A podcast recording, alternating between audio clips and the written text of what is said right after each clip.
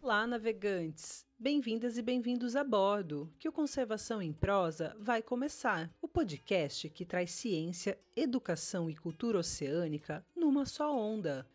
Este podcast é uma iniciativa da Fundação Florestal, através do Parque Estadual Ilha Anchieta e da Cátedra Unesco para a Sustentabilidade do Oceano.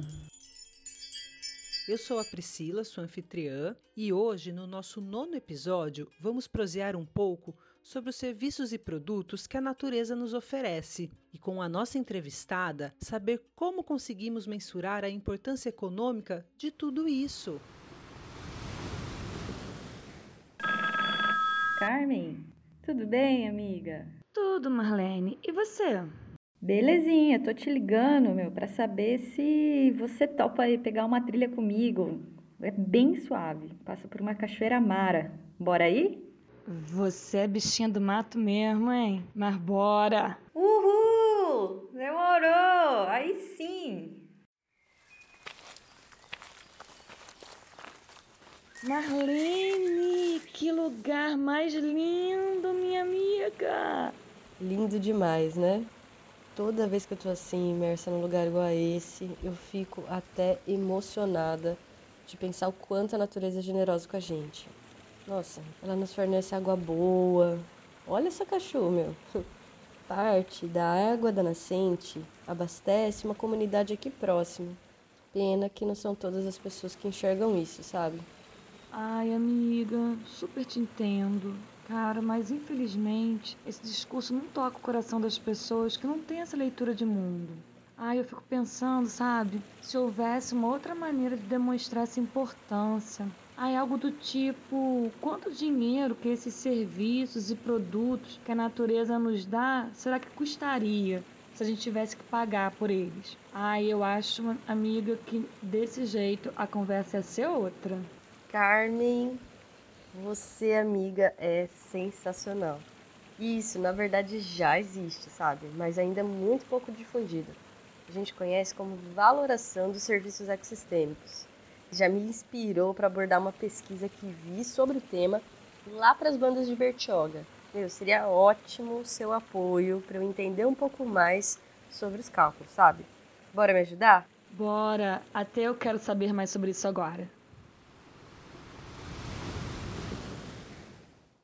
No episódio de hoje, vamos conversar com a Viviane Bucchianeri. Ela é engenheira agrônoma, doutora em ciências pela Universidade de São Paulo, a USP, e é autora da pesquisa O Valor dos Serviços Ecossistêmicos nas Bacias Hidrográficas dos rios Itaguaré e Guaratuba, em Bertioga, São Paulo. Uma temática muito atual que fortalece o discurso de conservação, numa linguagem que a gente entende bem, né? O bolso, não é mesmo? Mas não é só de dólares que se faz uma floresta, e a Viviane vai mostrar para nós que a geobiodiversidade costeira tem grande importância em todos os aspectos da nossa vida.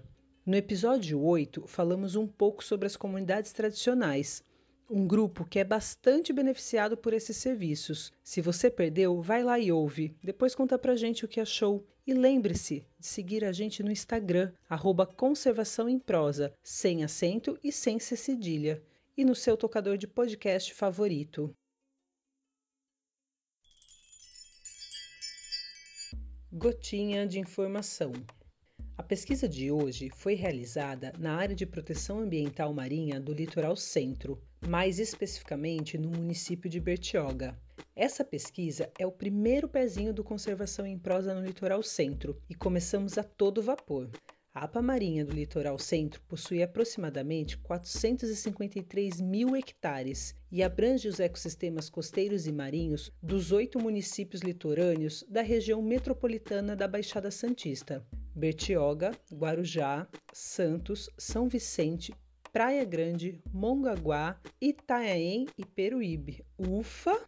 É a segunda maior unidade de conservação marinha do Brasil e a maior do estado de São Paulo. Ela abriga uma rica biodiversidade, considerando uma gama de espécies em status criticamente em perigo, espécies migratórias e de mar aberto, que utiliza os ambientes em alguma fase da vida. E nesse cenário de tanta riqueza que hoje vamos falar sobre serviços ecossistêmicos. Vamos mergulhar? Entendemos por serviços ecossistêmicos os benefícios como produtos e serviços que a natureza nos oferta. O conceito de serviços ecossistêmicos tem ligação com vários princípios da cultura oceânica. Afinal, o funcionamento do oceano afeta a dinâmica de toda a Terra, como mostra o princípio 2. Os ecossistemas do oceano absorvem toneladas de carbono por ano, influenciando diretamente o clima. Olha o princípio 3 aí.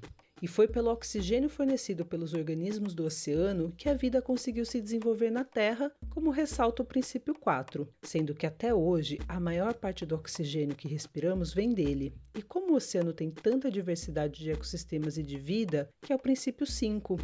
Ele tem também uma enorme diversidade de serviços. E por fim, o princípio 6, pois os serviços ecossistêmicos que vêm do oceano para a sociedade são a representação concreta de como estamos interligados.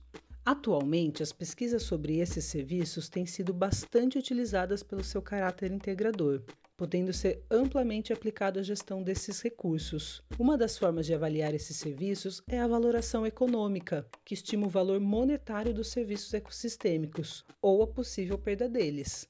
Mas como isso se aplica a regiões costeiras e marinhas? Quais são os principais serviços encontrados e como eles se relacionam com a economia local? Bem, vamos descobrir? Bora para a entrevista!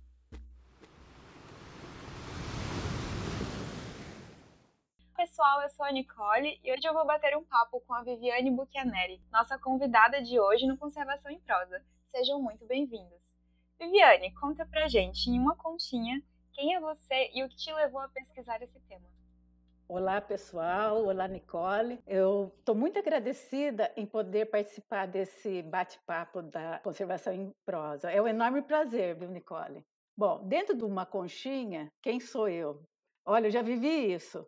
No início da minha carreira profissional, quando eu trabalhei com cultivo de mexilhão em Ubatuba, eu me sentia como um molusco bivalve. No começo da vida ele sai nadando, tudo, e depois ele fixa numa rocha que nem a maré tira de lá. Mas, na verdade, eu me formei em agronomia, eu sou agrônoma, e depois dessa experiência aquática, eu atuei profissionalmente nas áreas de manejo de bacia hidrográfica, com fiscalização ambiental, com licenciamento ambiental, com manejo de áreas silvestres, inclusive eu atuei em dois parques, é, Ilha Bela e Ilha Chieta. E também, hoje, atualmente, eu me transferi para a área de mudanças climáticas. Tudo isso dentro da Secretaria de Infraestrutura e Meio Ambiente. É, a pesquisa, para mim, Nicole, é mais um hobby.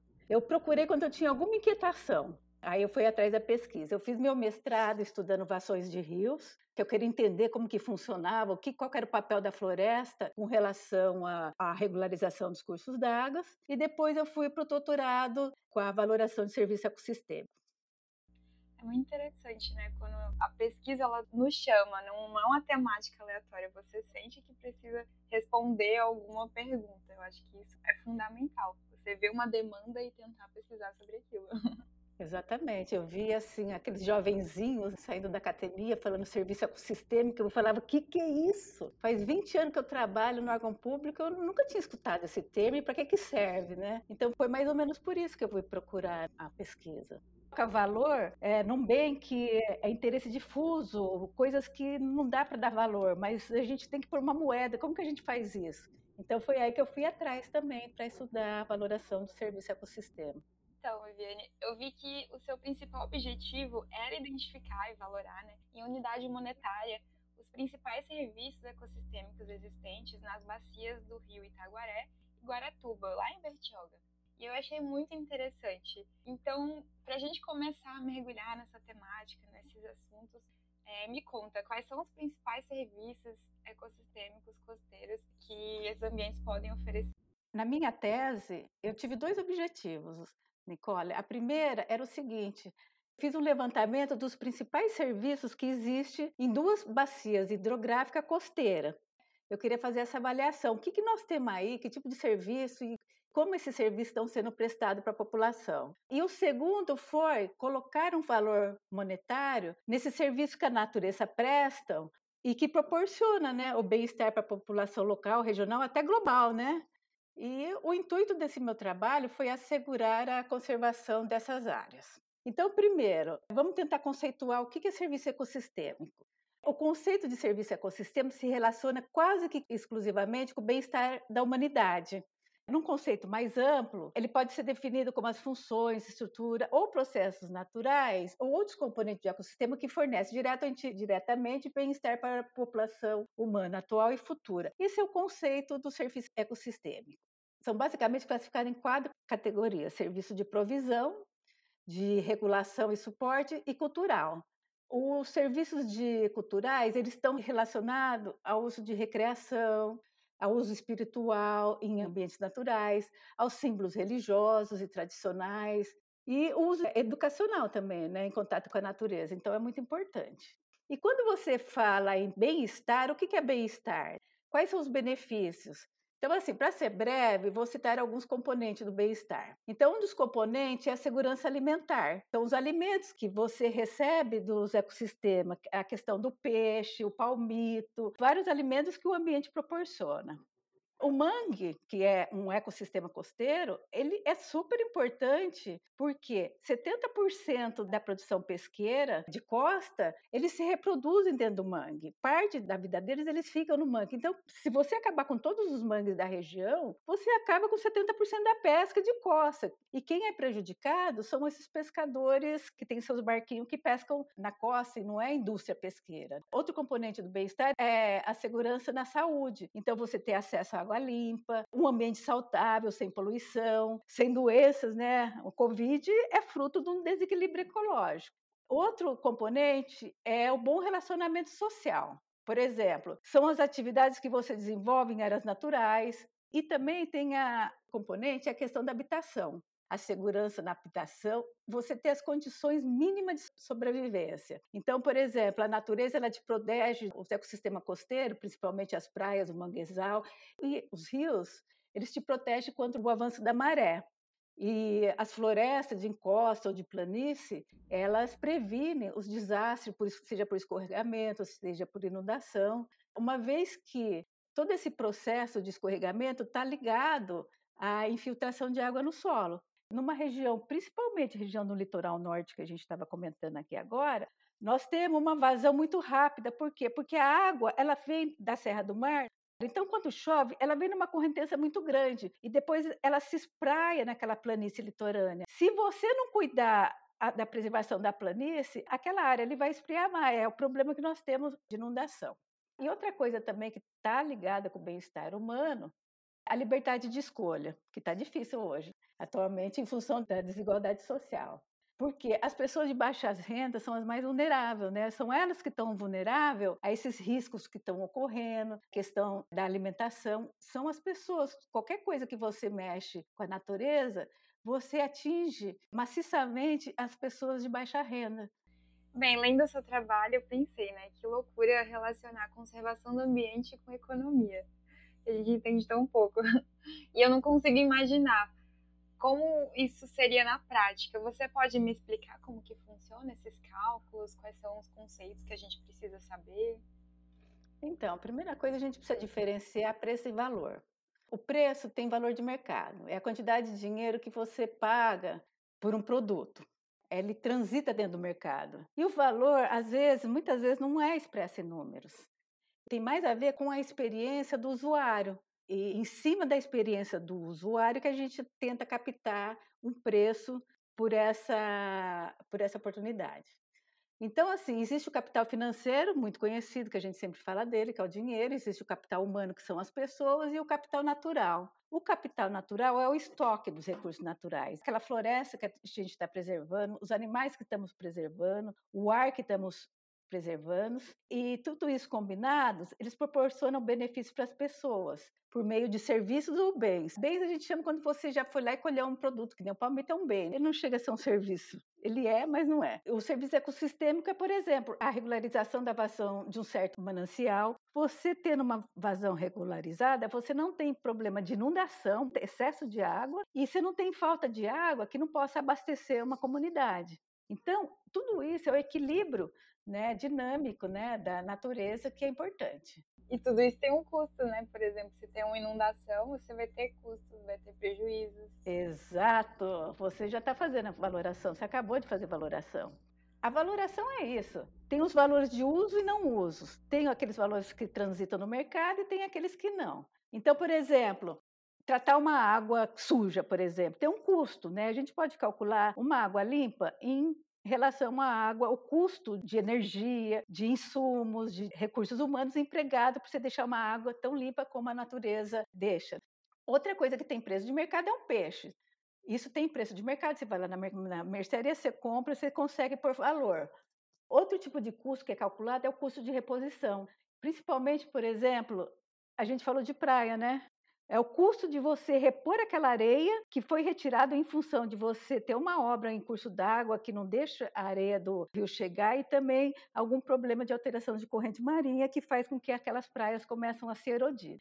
Ou, por exemplo, uma área que foi desmatada. Quanto custa você reflorestar uma área, cuidar dela durante 20 anos? Né? Tem um custo muito grande nisso. Outro custo que a gente avalia é o custo de viagem. Quanto que custa, por exemplo, eu saí de São Paulo, fui até Ubatuba e fui para um parque para visitar uma trilha. Quanto que eu gastei? Eu tô, isso daí eu já estou pagando por um serviço que a natureza está me proporcionando. A gente chama isso daí de custo de viagem. E outra coisa é aquela que você perguntou, o valor de existência. O valor de existência é a disposição a pagar. Quanto eu estou disposta a pagar, por, por exemplo, por um apartamento que tem uma vista de frente para a USP, que é arborizada?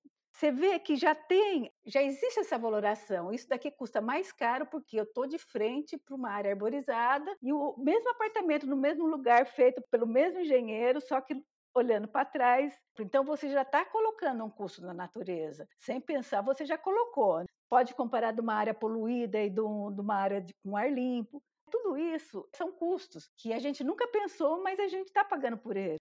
E apesar de ter essa possibilidade de quantificar monetariamente, tem essa questão que você falou, né, do valor de existência desse recurso, que vai muito além do quanto você pode pagar. Você poderia explicar para a gente qual seria esse valor e qual a discussão que existe sobre isso? Então, esse valor, o valor, por exemplo, o valor de existência, né, é uma coisa meio altruísta. Quanto você pagaria por ter uma beleza cênica? Isso é o valor de existência. Se eu fosse fazer uma entrevista com os moradores que do lado tem um parque Quanto você pagaria para manter esse parque ou porque esse parque pode ser construído um prédio ali? Aí, por exemplo, o cara falou: Nossa, isso aqui é muito bom porque eu tenho conforto térmico. Eu pagaria um real dois reais, dez reais por mês para preservar esse parque. Então é assim que a gente calcula o valor de existência. É uma coisa mais ou menos por meio de questionário. Que, que a natureza proporciona? E se eu tivesse que pagar por ela, quanto que eu pagaria? E é importante essa valoração para a gente ter uma consciência bem crítica a partir do conhecimento da importância de um certo bem o serviço proporcionado pela natureza.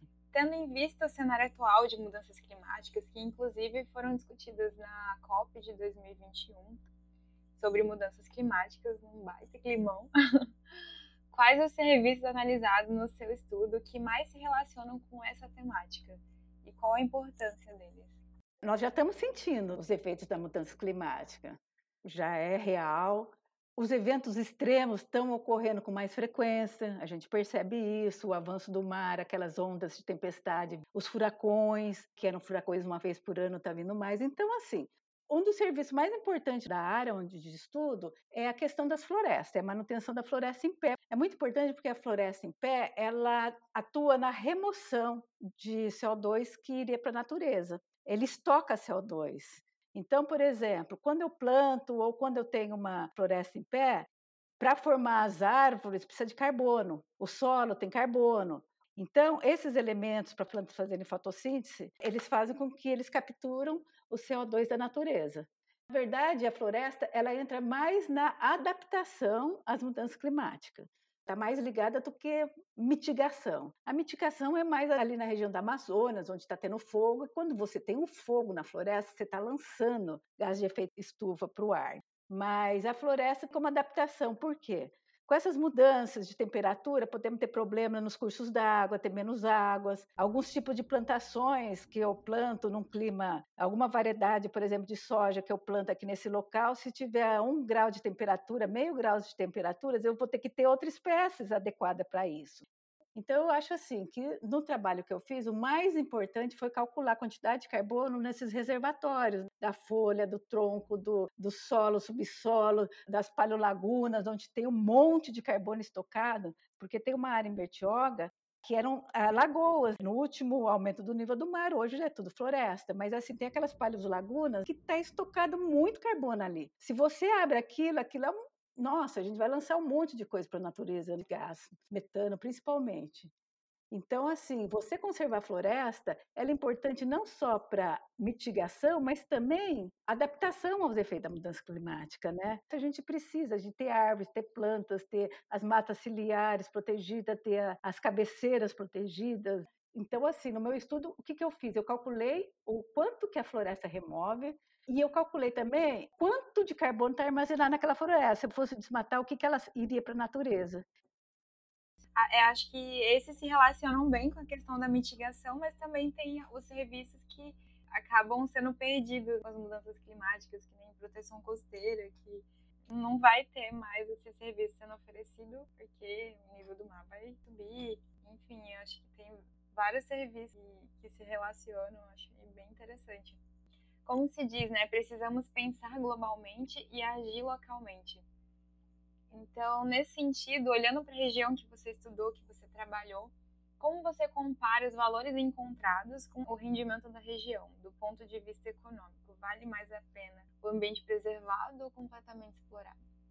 É, logicamente que vale o meio ambiente preservado, porque a fonte econômica dessa região é o turismo, é em contato com a natureza, o turismo ocorre porque existem as praias que estão limpas, porque tem a floresta, porque a, a, temperatura é amena. E também tem os pescadores que precisam com que os peixes se reproduzem para eles poderem pescar, eles se reproduzem nesses ambientes de mangue.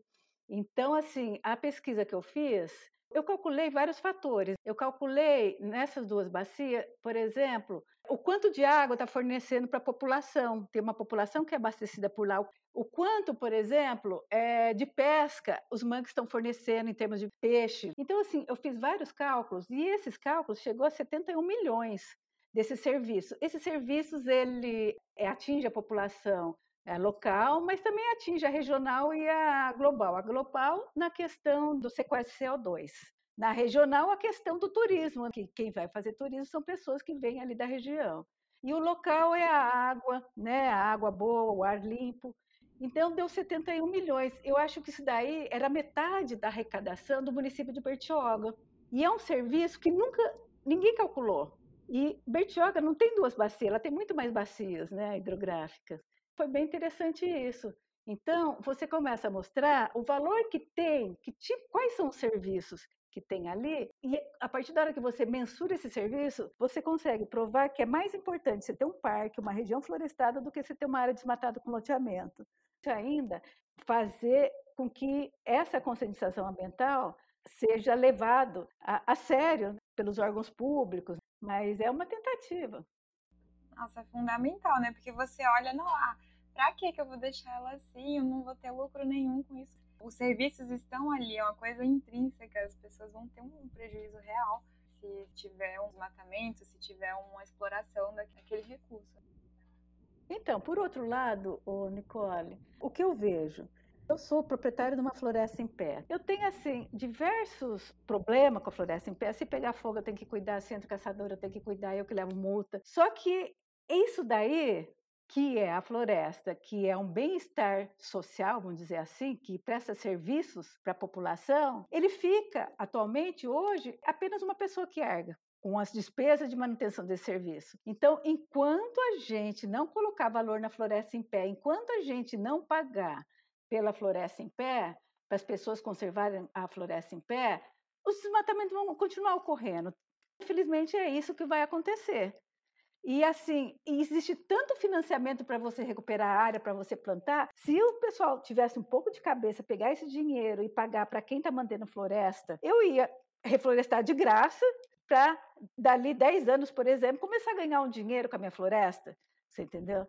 Então é isso. Então, assim, tem alguma coisinha errada aí. Faz 30 anos que eu trabalho com. Trabalhei com licenciamento ambiental, com fiscalização, e eu vejo isso. É muito triste, viu, Nicole? Enquanto não colocarmos valor na floresta em pé, nós vamos ter áreas sendo desmatadas. Mas aí vem a importância de trabalhos como o que você está fazendo, né? Para ajudar nessa tomada de decisão, ajudar as pessoas a verem esse valor e pensarem em medidas, fornecer né, um tipo de incentivo às pessoas que deixam a floresta em pé.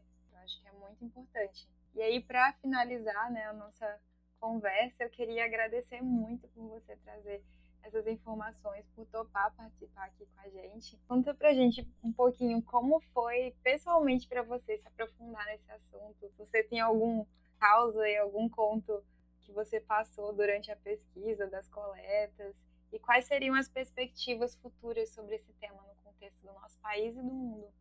Ah, então, Nicole, foi muito bom mergulhar nessa pesquisa. Eu, na verdade, aprendi muito. E essa pesquisa hoje é um tema relevante, né? Foi um assunto que foi pautado na Conferência das Partes, a COP26 que ocorreu agora em Glasgow. E agora ele está sendo pautado também na próxima Conferência da Biodiversidade, a COP15, que vai acontecer na China. E assim, o pagamento por serviços ambientais ele já está sendo uma realidade, está pequena ainda. Instrumentos como o RED, instrumentos como o mercado de carbono, isso são as coisas que estão agora sendo reveladas sobre a importância disso. Então, assim, eu acredito que no futuro nós vamos valorizar muito, dar valor para a nossa matinha atlântica, né? Porque o pessoal chama de mata atlântica, é a nossa matinha, né? Porque a Amazônia é grande. Por meio de mercado de carbono, eu acho que essa é a nossa saída.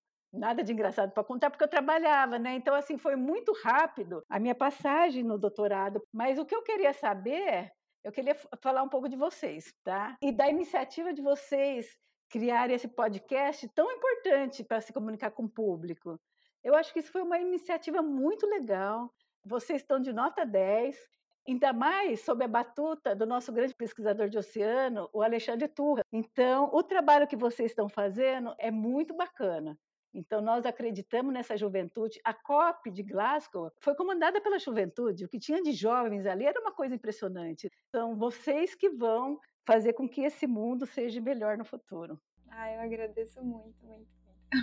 Eu fico muito feliz em ter esse retorno de vocês para o nosso podcast.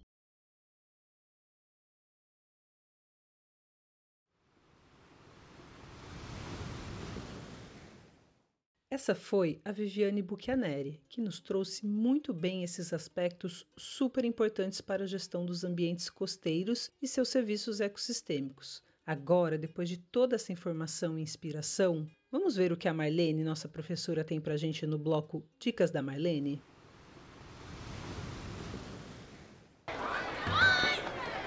Belezinha, pessoal?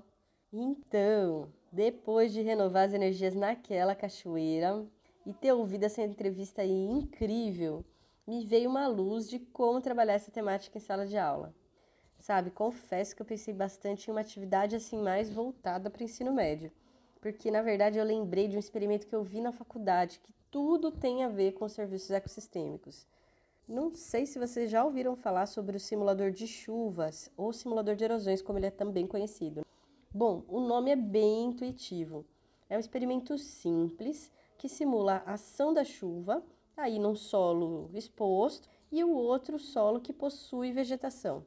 Bom, o objetivo do experimento é demonstrar o papel da vegetação para evitar a perda de solo e a erosão costeira, assim como também o assoreamento de rios, que é um dos serviços ecossistêmicos que a vegetação presta. A montagem é bem tranquila.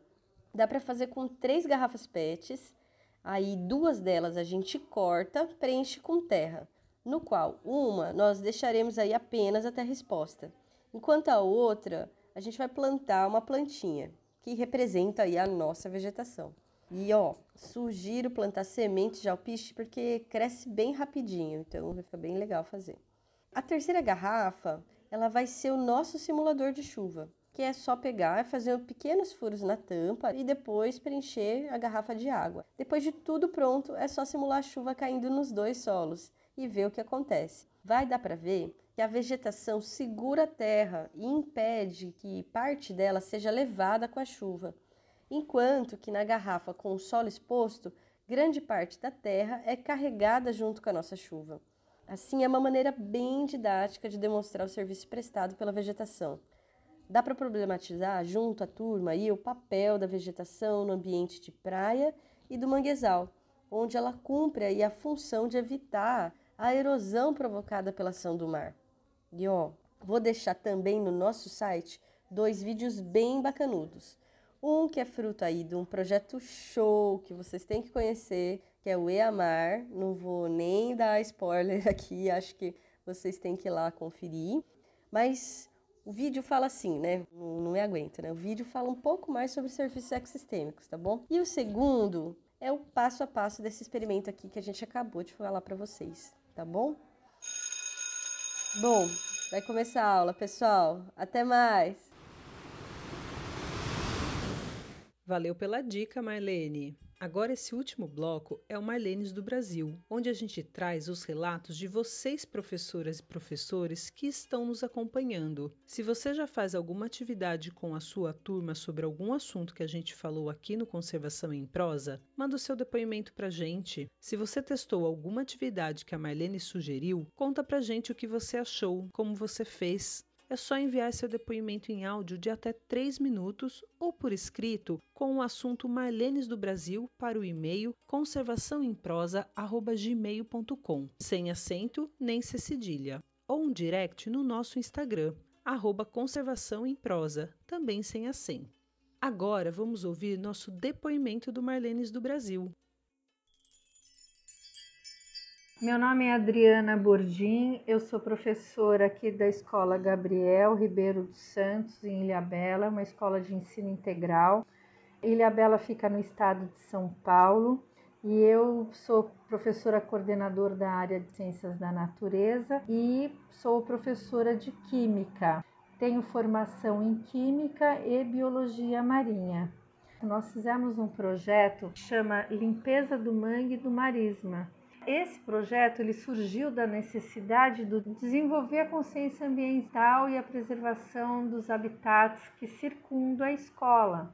Que como ela está situada na Ilha Bela e a gente tem 85% do nosso território ele é preservado e integra o Parque Estadual da ilha. Então, os objetivos que contemplam esse projeto, que está dentro do nosso plano de ação da escola, nós desenvolvemos em 2021. A gente queria contemplar e iniciar, dar um start para a ODS 14, que é conservar e usar sustentavelmente os oceanos e os mares, né, e os recursos marinhos para o desenvolvimento sustentável. Então, a gente contou com o envolvimento de todas as áreas do conhecimento aqui na escola e o projeto começou nas aulas teóricas, a partir das práticas de laboratório. E nós recebemos um convite do secretário do Meio Ambiente, que tomou posse desse nosso projeto, para participar da Semana do Meio Ambiente. Então, o objetivo foi proporcionar o conhecimento e a conscientização dos nossos alunos acerca dos temas que envolvem o meio ambiente e a cidadania, desenvolver a construção de atitudes para preservação e desenvolvimento sustentável. Também despertar os valores e as ideias de preservação da natureza e o senso de responsabilidade para com as gerações futuras. Esse projeto foi super bacana nós fizemos uma saída maravilhosa, os alunos mergulharam. Muitos dos nossos alunos, mesmo vivendo em ilha, conheciam o fundo do mar, nunca tinham visto o mangue com esse olhar. Então foi uma atividade bem interessante que gerou outras atividades dentro da nossa escola. Hoje eles respeitam muito o meio que eles vivem e são replicadores dessa conscientização. Então foi bem interessante. Beijo, tchau, obrigada pelo convite. Esse foi mais um Conservação em Prosa. Obrigada por navegarem com a gente. Compartilhe esse episódio com seus amigos e colegas e lembrem de seguir nosso Instagram, arroba Conservação em Prosa. Lembrem, sem acento e sem cedilha. E seguir a gente nos seus tocadores favoritos. Esse roteiro foi produzido pela Marcela Pedro e Nicole Malicônico. Esse episódio faz referência a diversos materiais, como, por exemplo, ao Guia de Áreas Protegidas da Secretaria de Infraestrutura e Meio Ambiente de São Paulo, a tese de doutorado, o valor dos serviços ecossistêmicos nas bacias hidrográficas do rio Itaguaré e Guaratuba, Bertioga, São Paulo, em Geografia Física pela Fefeleste da Viviane Bucchianeri, ao artigo Simulador de Chuvas, Erosão e Educação Ambiental, de Bruno Bianchi Guimarães, e aos vídeos EAMAR Vídeo Aula 6, Intersecção Homem-Oceano, do projeto EAMAR, e como fazer um simulador de erosão da Embrapa. Para ter acesso a todos eles, visite o site da Cátedra pela Sustentabilidade dos Oceanos, onde temos um espaço do Conservação em Prosa. Ah, e você não vai perder nosso próximo episódio, né? Aprofundaremos um pouco mais na temática de serviços ecossistêmicos, mas agora sobre o olhar dos recursos pesqueiros e vai estar no ar daqui 15 dias. Até mais, pessoal! Estamos aqui para fazer dos mares o melhor!